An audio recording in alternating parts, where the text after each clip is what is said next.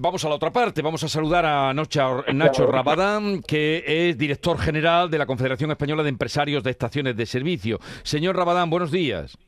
Hola, buenos días, ¿qué tal? ¿Cómo eh, acabo de hablar con este representante, la, más, eh, la representación más importante de transportistas de nuestro país, que dicen que las petroleras se están poniendo las botas.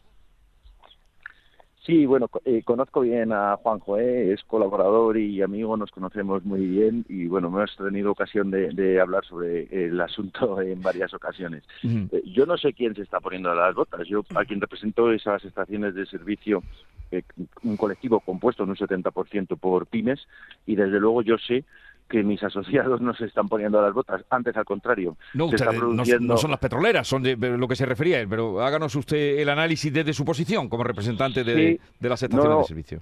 Las estaciones de servicio, eh, como ya digo, eh, el 70% de ellas son pymes familiares, eh, pues están estrechando sus márgenes porque quieren tener los precios más competitivos posibles. Fíjate, ya, ya ni siquiera hablo de lo más baratos posibles, porque incluso aunque estrechemos los márgenes y en algún producto estemos incluso vendiendo con margen cero, no podemos estar baratos porque el precio del combustible está como está.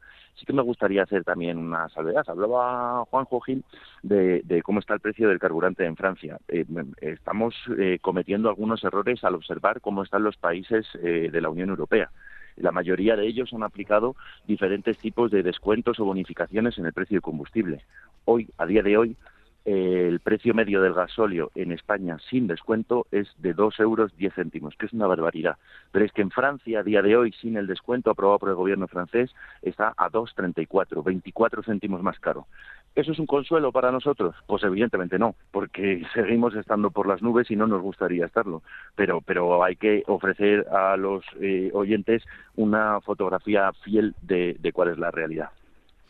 Entonces dice usted que aquí está a 2.10 y en Francia a 2.34. Correcto. Pero entonces no tenía los datos muy actualizados eh, Juan José Gil. Me ha dicho lo contrario. No, el problema es que hace tiempo que no hablamos y, y, al final em, eh, la mayoría de los medios, asociaciones, incluso el propio gobierno, organizaciones de consumidores, eh, toman como referencia el Boletín Petrolero de la Unión Europea que uno podría pensar a priori, hombre, es una publicación oficial de la Unión Europea, otorguémosle cierta credibilidad. El problema viene cuando vamos a la letra pequeña de ese boletín petrolero y nos advierte la propia Comisión Europea de que no se pueden hacer comparaciones entre los diferentes países porque la metodología de envío de precios de los diferentes Estados miembros a la Unión Europea es diferente. Con lo cual, eh, y para resumir, estamos comparando peras con manzanas. Italia, Francia, Alemania envían los precios ya con el descuento eh, aplicado por sus respectivos gobiernos y España sin el descuento, con lo cual no estamos teniendo una, una foto fiel de la realidad. Bueno, pero ahora dígame y brevemente, por favor, eh, señor Rabadán, ¿van a seguir subiendo los precios de los combustibles en nuestro país?